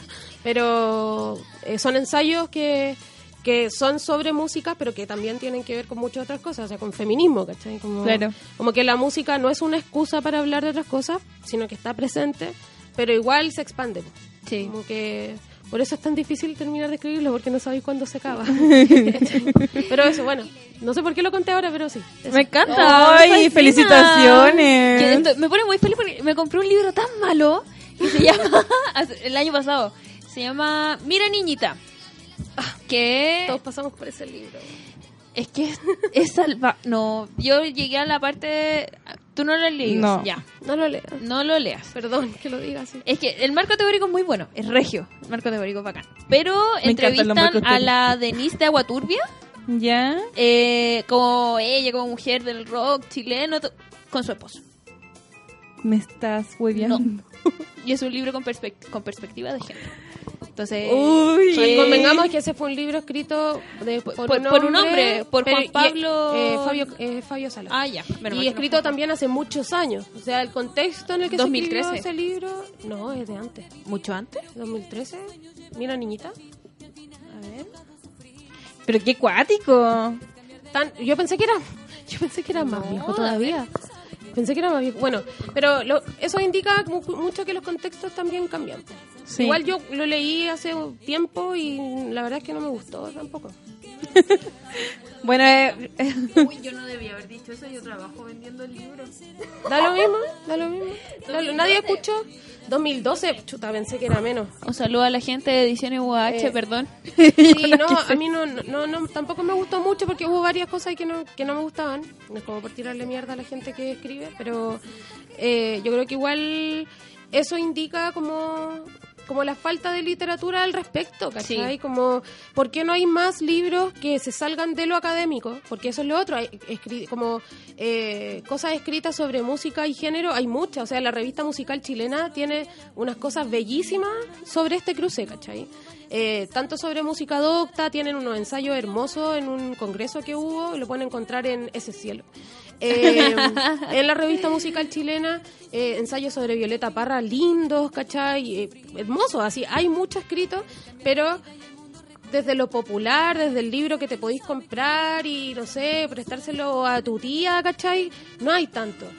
Y yo creo que tiene que haber más, po, tiene que haber más publicación sobre mm, mm, mujeres y música en general, local sobre todo, porque claro, lo que te llega desde el editorial, no sé, Contra, desde editoriales gringas, bacán que exista, pero necesitamos una memoria feminista local, pues, ¿cachai? Y por eso también como que me baja mucho la ansiedad con este libro, porque es como, "Ay, quiero que sea muy bueno, pero, ah, no sé, me voy a morir. Oye, y en tu rol de... Maya, disculpa, pero siempre que lo leo, le- leo Poto Magazines. POTQ. POTQ Tranquila, Magazine. a todas les pasa, a mi mamá Poto también. Magazine. Sí, mi mamá también le dice Poto. Magazine. Hoy nunca me pasó eso. A mí sí. Nivel cognitivo mayor. Alto nivel. Alto nivel cognitivo. Oye, te parece, hoy día me nombraron fan destacada de la rata.cl. en fin. Eh, hiciste un reportaje dividido en cinco, Cinco partes. partes. eh, cuando ella habla, escucha la revolución, que terminó en la justicia. Sí, terminó la Corte Suprema. ¿Por qué siempre a las feministas nos pasa esto? No sé por qué llegué aquí. Pero, ¿cómo llegaste? ¿Qué, qué pasó que terminaste en la Corte Suprema? Agarrando vuelo. Sí, agarró ¿Cómo vuelo. agarraste tanto vuelo? Eh, nada, porque hice un reportaje dividido en cinco partes. Una de esas partes tenía un testimonio de una cantante eh, sobre eh, violencia de género que había sufrido en una relación cuando ella era menor de edad. Y la persona que ella acusaba en ese testimonio eh, me puso un recurso de protección por derecho a la honra. Lindo. Hoy todos los machitos han hecho Tierno, eso. tierno, con harto tiempo libre igual él, me encanta. y esto fue, bueno, fuimos a la Corte de Apelaciones a, a- a pelear este, este recurso y se lo rechazaron y apeló.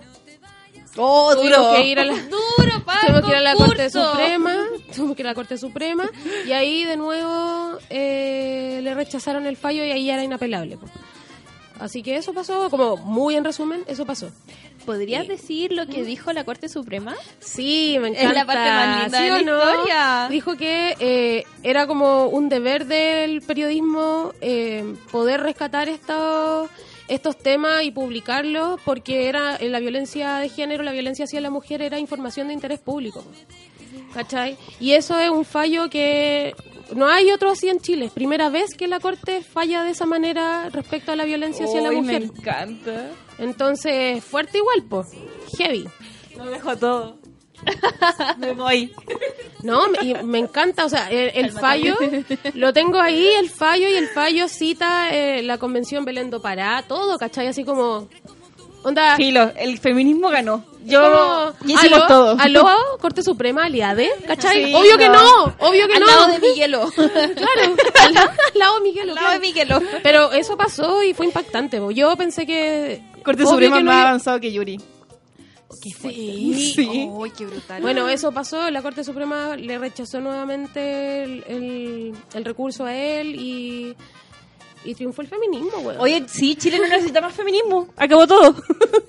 no, bueno, necesitamos mucho más feminismo, please, no digas eso. Obvio que sí. No. Obvio que sí. Amiga, cálmate. Es que la Corte Suprema. Para, te es, que, la energética. es que la Corte Suprema. Nunca No, te sí, había visto fue, fue fuerte. Yo, bueno, o sea, yo escribo de música. Como que cuando me llegó un recurso de protección por derecho, o sea, un recurso, sí, recurso, sí, recurso de protección por derecho a la honra, yo, ¿Qué es Como eso que- del derecho a la honra? Como que en el fondo yo lo estaba... Y calumnia. Claro, como que en el fondo yo estaba, estaba mintiendo como con publicidad porque lo hacía en público, ¿cachai? Sobre, sobre cosas que podían constituir delito en el fondo. Y de verdad me parece increíble y de verdad me parece bacán que se haya... No, no funciona muy, mu- mucho así la, la justicia en Chile, pero como que socialmente se, en lo público se vio como como este precedente de que eh, la violencia hacia las mujeres es información de interés público, pues, ¿cachai? Y que hay que publicar sobre eso. O sea, ya desde un sitio especializado en música, o sea, des- meses después la revista Sábado sacándolo del Balabreu, ¿cachai?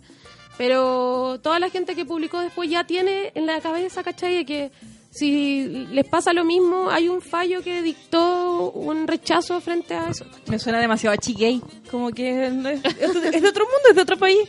Chique. Una tanqueta rosada. Chilezuela. Chilezuela. ¿Cómo se llama el WhatsApp de nosotros? ¿De Socio Femizuela? Socio Feminzuela. Socio Femizuela. Pero sí es como. Es, es algo que pasaría en Chigay. Sí. Qué bacán. O sea, en Chiquén ni siquiera llegaríamos al recurso de protección porque Claro, no habrían abusadores, básicamente. Me encanta. Nico, Vamos a la segunda canción. ¿cuál te gusta de? Man de Doña. Ay, que me gustan todas, oye. Tiene una de alabanza a Jesús. Son las ocho y media. Sí. Te tienes que ir, Javier. Ay, un aplauso a la Javier. ¡Aplausos! Es que me da cosas.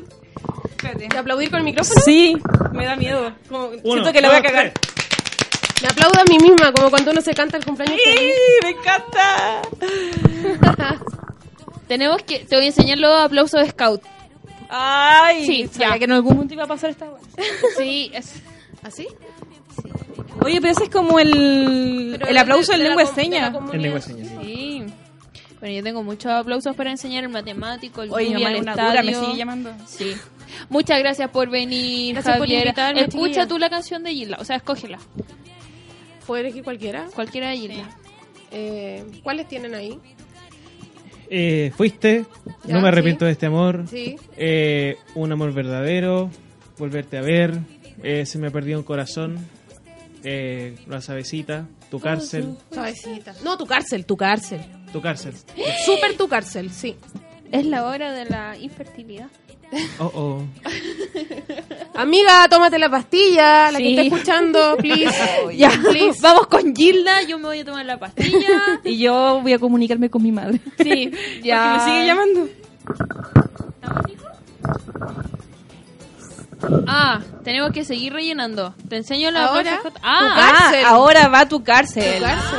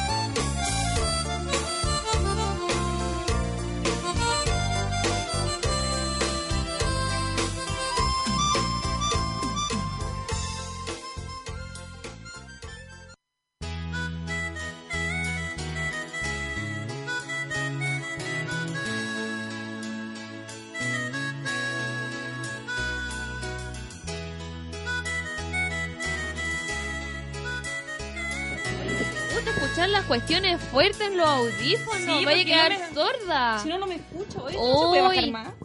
No sé, amiga. ¿Ya estamos al aire? Sí. Ay. Estamos al aire. ¿Estamos al aire? Sí, estaba contándole a la gente que Ah, está ah, ay, sí. ¿Viste? A la Javi también le gusta escucharse alto. Es que mi abuelita hizo poroto con mazamorra. Hoy mi mamá me Uf. mandó... Gracias, mami, por cocinarme. Mi mami me cocinó porotos.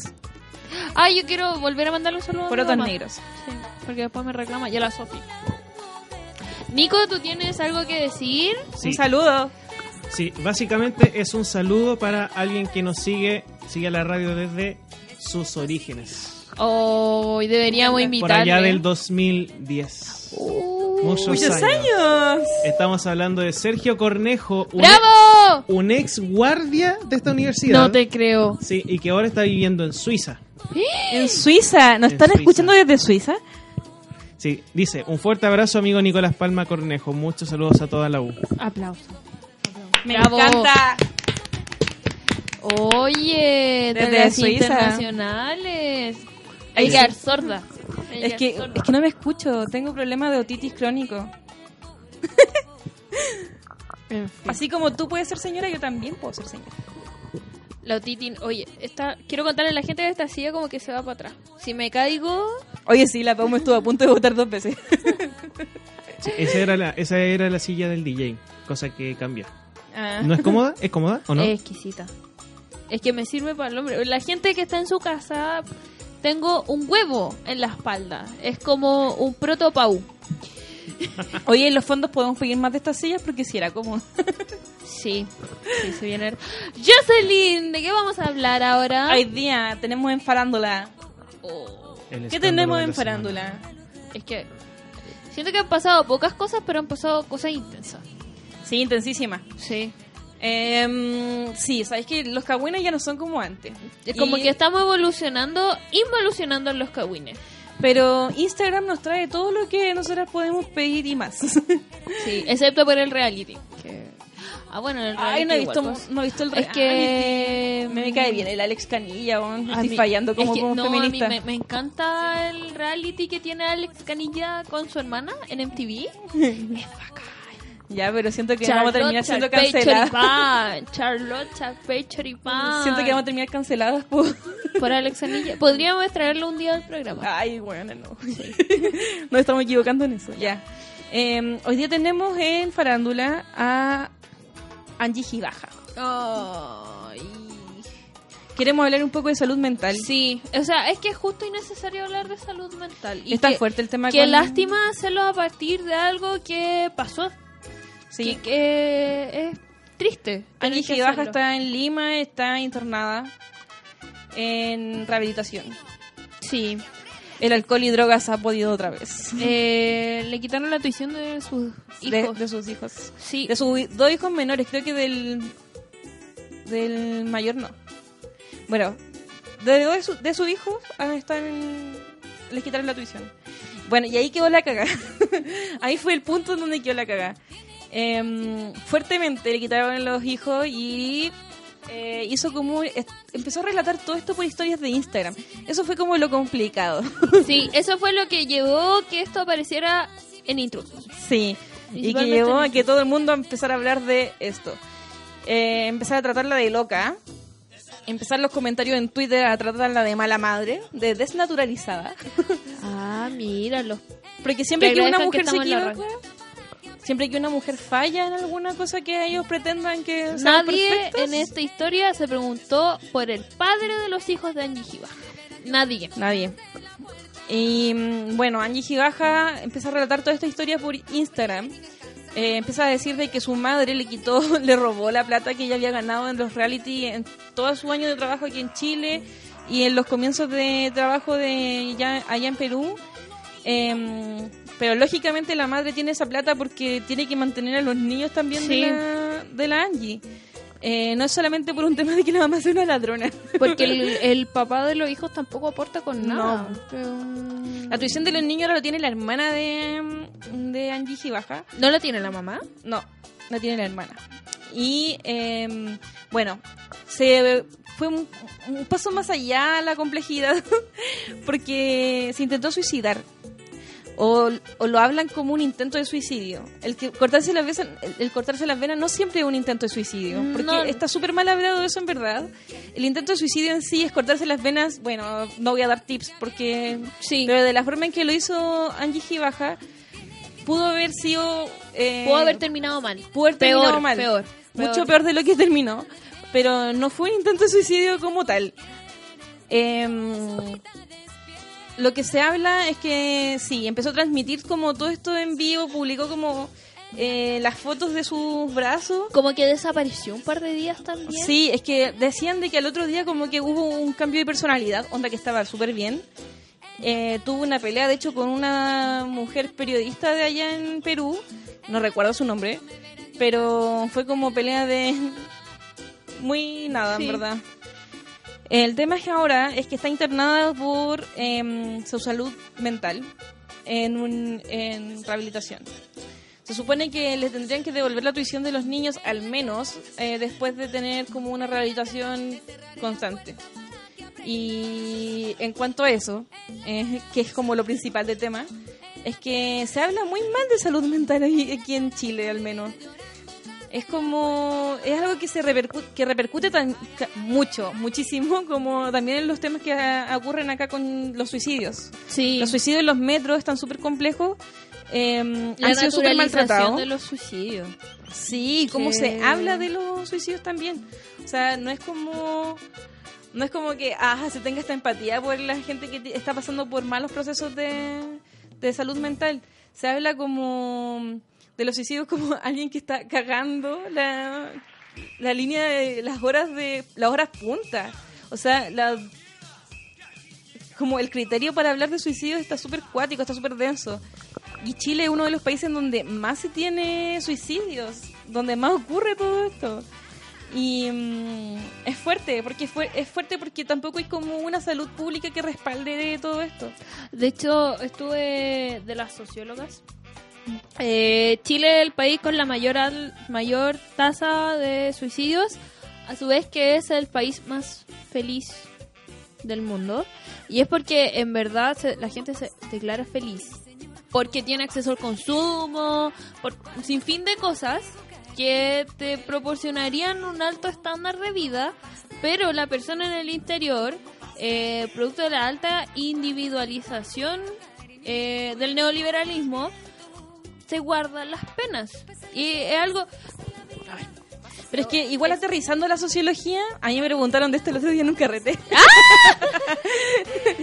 me dijeron así como, ya entre talla, me preguntaron cuál era mi tipo de gráfico favorito, lo cual no voy a responder porque es una estupidez de pregunta. ¿En serio? Sí. El mío el histograma. Ay, amiga. El boxplot, el segundo favorito. ya, pero me De las ayudantes de estadística, me hicieron elegir como entre los gráficos de torta. ¿Ya? Ya, filo. El tema es que me preguntaron sobre mm, esto de la encuesta de, sobre felicidad. Ya, y les explicaba de que en el fondo no es como que exista felicidad realmente en Chile y que sea uno de los países más felices en Chile. Es porque dentro de la encuesta no se pregunta bien sobre temas de felicidad. No existe como... ti- Tienen que haber como indicadores sobre felicidad y no sobre si es que eres feliz directamente, ¿cachai? Como, porque cualquier persona se puede declarar feliz. El tema es que deben haber indicadores que digan qué es la felicidad, ¿cachai? Sí. Entonces las preguntas debiesen ir em, como dirigidas hacia qué es felicidad realmente. Es que igual es complejo porque ponte tú... eh, me pongo en mi caso. Que yo sí me considero una persona feliz. Onda, en una escala, de- escala Likert. De 1 a 10, mm, och- 9. Feliz, ¿cachai? Pero también reconozco, y es una pega que estoy haciendo desde el año pasado, de no ser tan trabajólica.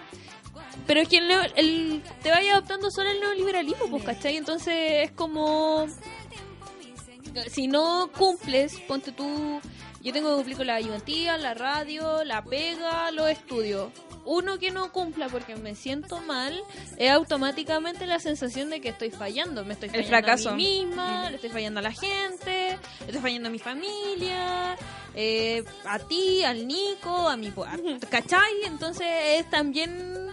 Eh, no, ¿cómo, ¿Cómo lo digo? Pero es también hacer un llamado, quizás a ser poco más humanos y humanas. La De- empatía, chiquillas. de- como de la empatía. Ir desarrollando la empatía es súper fuerte porque mm, obviamente que, no sé, yo por un lado tengo este esta parte que lo entiende porque, bueno, o sea, la gente no está, no está como familiarizada con, los, con las emociones, con los sentimientos, como reconocer qué, qué es lo que me pasa. Como- a mí me pasa mucho el tema, no sé, como más emocional de mi familia. Em, lo hallo complejo porque nunca nunca nadie te enseña ni en el colegio ni en la familia ni en ningún lado a ver qué es lo que tú estás sintiendo qué es lo que te está pasando a ti como persona Sí. qué es lo que no sé como ir enfocándose en cuáles son las etapas realmente de tu vida o sea todo eso es lo que co- concluye una salud mental sana y mm, es lo que Chile está fallando claramente porque Sí. o sea para llegar a un índice de suicidio tan alto como el que está Me preocupa también cómo, cómo se abordan los suicidios, pero vuelvo a la sociología. ¿Qué mierda tenéis que... Porque es, para mí es una mierda lo que tenéis que tener en la cabeza para que una persona se suicide en tu lugar de trabajo y no cerrarlo. Y Lo que pasa en el. Costanera Center. Lo que pasa en el Costanera Center, lo que... No sé si lo puedo decir, pero que aquí en la universidad pasó, que una niña se trató de suicidar y la universidad siguió funcionando. funcionando totalmente Pasó en la Universidad Católica que un niño se suicidó, una, una niña se suicidó porque se estaba echando un ramo. No, y y acá ahí no hay como un pensamiento crítico de decir, se nos están matando los estudiantes, quizás en cuántos colegios pasa, quizás en cuántos... eh, este, Katy Winter claro, o sea, en los trabajos. ¿Cachai? No, y el, este mismo cabrón que se tiró en el Costanera Center, que fue como el primero, ese que fue súper morboso, el- Sí. que se empezó a difundir los videos, era acá de esta universidad también. Era, estudiaba ingeniería comercial y jamás fue noticia como qué problemas había ahí también, como cuál es eh, enfocarse en cuál es la presión de, que su- viven los estudiantes. Sin ir más lejos en sociología. Bueno, ahí también hay varias Sí. carreras que han pasado por intentos también de... O sea, yo creo que en verdad todas las carreras tienen ahora personas que eh, viven trastornos de ansiedad, viven trastornos, de, trastornos mentales que afectan realmente en su vida académica, en su vida familiar, en toda su vida. Y, creo sinceramente que mm, la empatía comienza cuando empecemos como a reconocer que nosotros también podríamos vivir esa situación. Y es cuático que tengamos que recién empatizar cuando pensamos de que eso debería afectarnos a nosotros. Cuando, cuando decimos, wow, esto lo podría estar viviendo yo, por lo tanto desarrollo la empatía. Y no porque alguien que quiero está pasándolo mal. Entonces... mm, Porque cuando, cuando la otra persona lo pasa mal, uno también lo mira así como... Muy a huevo. Muy a huevo. Es lo que, igual, en- creo que es lo que pasa también con eh, la comunidad LGTBI aquí en Chile, lo- cuan- en la primera infancia, en la adolescencia, son de las personas que más viven de bullying o las personas cuando tienen como discapacidad. Se le hace la vida imposible, la gente que ahora, por ejemplo, estaba lo del día de... mm, ay, el día de la gente con autismo. Y hoy día en la misma mañana veía como un post de una mamá que tuvo que sacar a su hija a, a su hijo del colegio porque eh, le hacían bullying de una manera muy fuerte, eh, que desarrollaba hasta tics nerviosos siendo muy chico. Y ese bullying afectó de tal manera que se tuvo que ir a su casa a estudiar. El colegio no hizo nada durante todos esos años y ella hacía como una crítica a la docencia. ¿Dónde está esa gente que es docente y que ve y que Y no, hace voz, nada? No hace nada. Y algo que se vive mucho, se vive mucho en los colegios, se vive mucho en las familias, se vive mucho en todas partes. Entonces, eh, cuando uno ve como ese compañero que en verdad no habla mucho, que en verdad es callada, en verdad, ¿por qué no acercarse, cachai, a, a ver qué sucede, qué sucede con esa persona? ¿Qué está cachai? pasando ahí? O quizás no ver qué está pasando, porque quizás uno también se... Claro, uno no va a ir Pero, a contar, pero sí puede no significar te- un apoyo. no, claro, no te va a hacer nada malo hablarle a una persona. Y también dejar de, de ser esa persona que afecta de esa manera, o sea, mm, no es como sol- solamente llegar a ser empáticos, sino también es detener esas situaciones, Sí. como...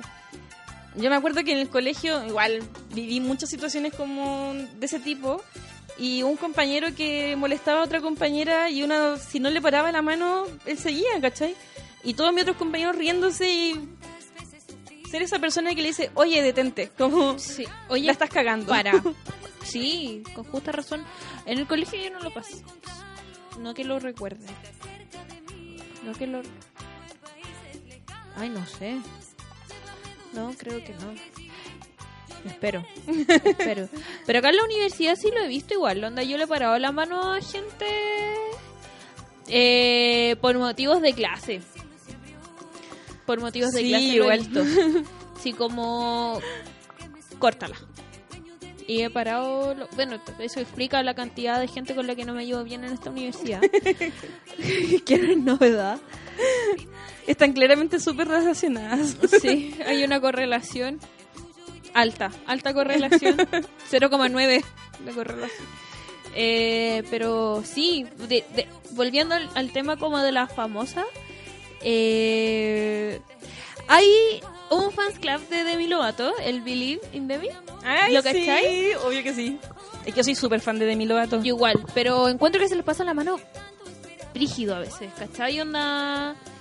eh, porque Demi subió mucho de peso, Demi Lovato. Sí. y la, la tiraron por el suelo. Por el suelo, o sea, me da lo mismo si es un fan club, si no es un fan club, porque en verdad, filo, ¿cachai? Pero tenéis que hacerte cargo de si tenéis 30.000 seguidores en redes sociales, no vaya a tener que un poco de criterio. Sí, por favor, o sea... Demi Lovato la siguen niñas, la siguen universitarias como nosotras, la siguen adultas, pero especialmente a las niñas, ¿qué mensaje les estáis dando? O sea, Sí. ¿Sabéis que eso, además de incluir la gordofobia, porque la gente gorda lo vive mil veces también peor en, las- en los colegios? Y mm, también es una causa también del suicidio, Sí. o sea, afecta demasiado que eh, estas mismas personas que viven de bullying al final viven por procesos de ansiedad que te hacen o llegar a la anorexia o llegar a sobrepeso de una manera impresionante. Afecta de tal manera que toda tu vida cambia. Y hay, hay veces que es como situaciones alimenticias que te hacen cambiar toda tu vida, o sea, sí. el llegar a que chi- eh, chiquillas lleguen a niñas, lleguen a diabetes, lleguen a problemas de ansiedad que al final se convierten en trastornos mentales también, o que son parte de los trastornos Y mentales. ojo, porque ya, esto quizás es un poco tirado a las mechas, pero está, eh, se anunció con bombo y platillos por cadena nacional el plan antidrogas Sí. para jóvenes. Se le van a destinar 56 mil millones anualmente al programa, pero claro, van a subir el precio de los alcoholes. De, alcohol, dice, alcohol, alcohol, sí, perdón, Alcoholes. alcohol, perdón con este trance. Se le va a subir el precio del alcohol, van a haber más medidas eh, que van a restringir todo, pero no hay un ataque de base a qué es lo que lleva a un niño, niña, niña de 12, 13 años a consumir a consumir droga. drogas.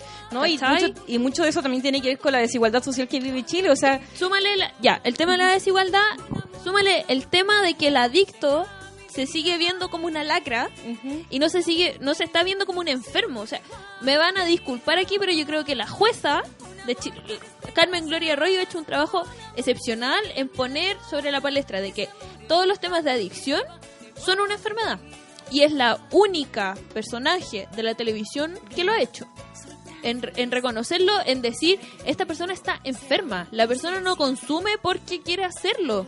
La persona consume porque lo necesita. Y es tan heavy, perdonen si me emociono, pero es tan heavy que hay casos incluso donde, por ejemplo, a- abren los albergues. eh, es típico en invierno, la típica discusión, dejamos que entre con el vinito o no entre con el vinito. Y tienen que dejarlo entrar con el vinito, porque si los dejáis sin el vinito se mueren. Mm, y no se mueren de frío, se mueren de abstinencia. Sí. ¿Cachai? No hay una toma de conciencia sobre de que todavía existe el estigma de que la gente está mal mentalmente porque quiere estarlo. Como que si con, oye, ánimo, ¿cachai? Se solucionaran las cosas, no. Además No. que es como ese, esa onda de cuando tú reconoces que estás viviendo algo, un proceso, Sí. se te ven como, oye, te estoy haciendo la víctima, ¿cachai? Sí. Como, Yo creo que tú y yo también nos o sea, a mí, me ha, a mí me ha tocado igual harto, porque, porque hay terapia. Eh, un saludo para mi psicólogo. Pero tengo, tengo la posibilidad también de, después de hartos años, de acceder como a una terapia psicológica. Y es cuático porque no toda la gente tiene esa posibilidad. No, es una posibilidad muy cara también. O sea, a mí me cuesta 7 lucas eh, semanales. Yo te desafío y a cualquiera pers- cualquier persona que esté ahora escuchando el programa a ir a tratar de sacar hora al psicólogo en un consultorio. Oye, sí, eso es lo otro. Hoy día estaba, por ejemplo, conversando con una amiga y me decía lo mismo. O sea, a ella le dan el beneficio de terapiar, es, terapiarse en, la- en el hospital de la Florida, pero es un beneficio muy malo porque en verdad la atención es pésima. Entonces no es como solamente... em, no es solamente como el llegar a acceder a eso, el llegar a acceder y que esa- ese, ese acceso sea pésimo.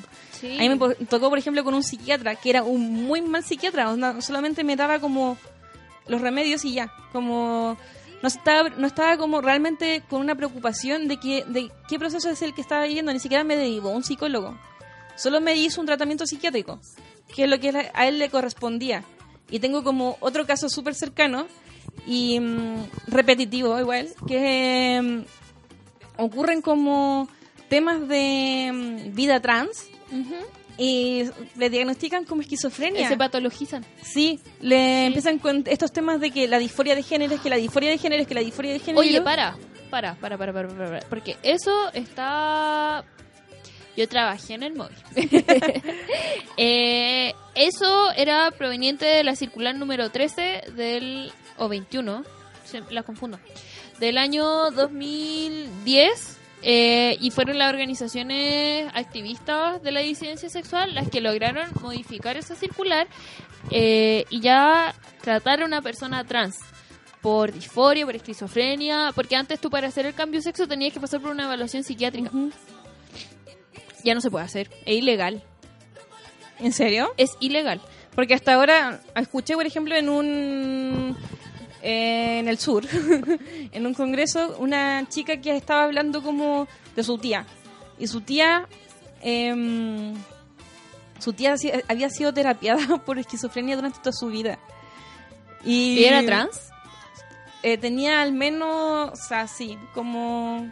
No sé qué era realmente su... Pero sí era como de comunidad LGTBI. Es que... Y, mm, No, dale, dale. y le dieron una, una- un tratamiento de esquizofrenia durante toda su vida. Ya. Y ahora como a los 50 años recién descubrió que esa, esa terapia estaba mala. Si hay gente que nos está escuchando y tiene este problema, eh, son gente rara, pero bueno. Ustedes se meten a la página del móvil y hay un ítem que se llama documentación.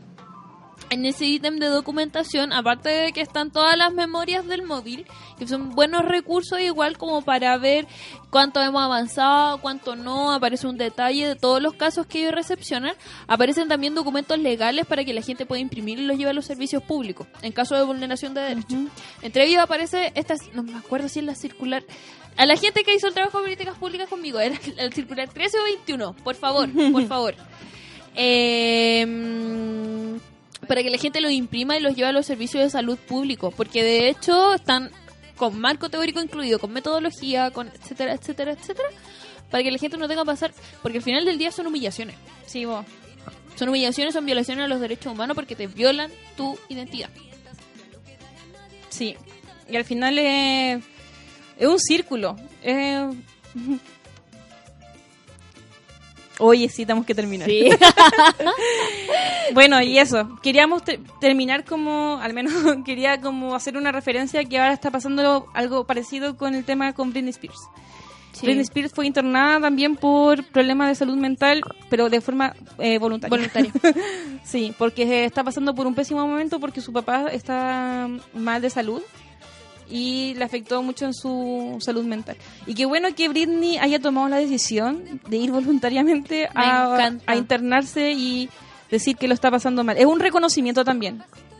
Es, es- es bueno dar ese paso y decir, oye, tengo que dar un paso al costado porque no me la ¿No puedo. puedo? Perdónenme, necesito mirar la luz. Yo. Pero sí, chiquillas, vamos a a seguir hablando de esto, yo creo, en algunos otros programas. Quizás lleguen ahí invitadas del área salud mental, porque... Al fin, amiga. Salud. Gracias. Ay. Sí, yo creo que ahí vamos a estar trayendo igual invitadas de salud, de, del área de salud mental, porque es súper necesario seguir hablando Sí. de esto. es súper necesario problematizarlo y es súper necesario también reconocer todo esto en nuestros espacios. Sí. Así que eso fue la segunda temporada de tu amiga Disidente. Uh, estamos muy felices. La próxima Aquí- semana tenemos un invitado, chiquillas, que uff. Vamos a estar ahí sacando infografía. Chicas, debo decirlo, pero creo que no podía haber sido, no podía haber sido, no podían haber sido ustedes, sino quienes hubieran partido la temporada 2019 de Radio Federación. No Cada podía día haber otra más cerca opción. de mi estrella en el Paseo de la Fama. Ven a mi Yes. sueño de animar viña.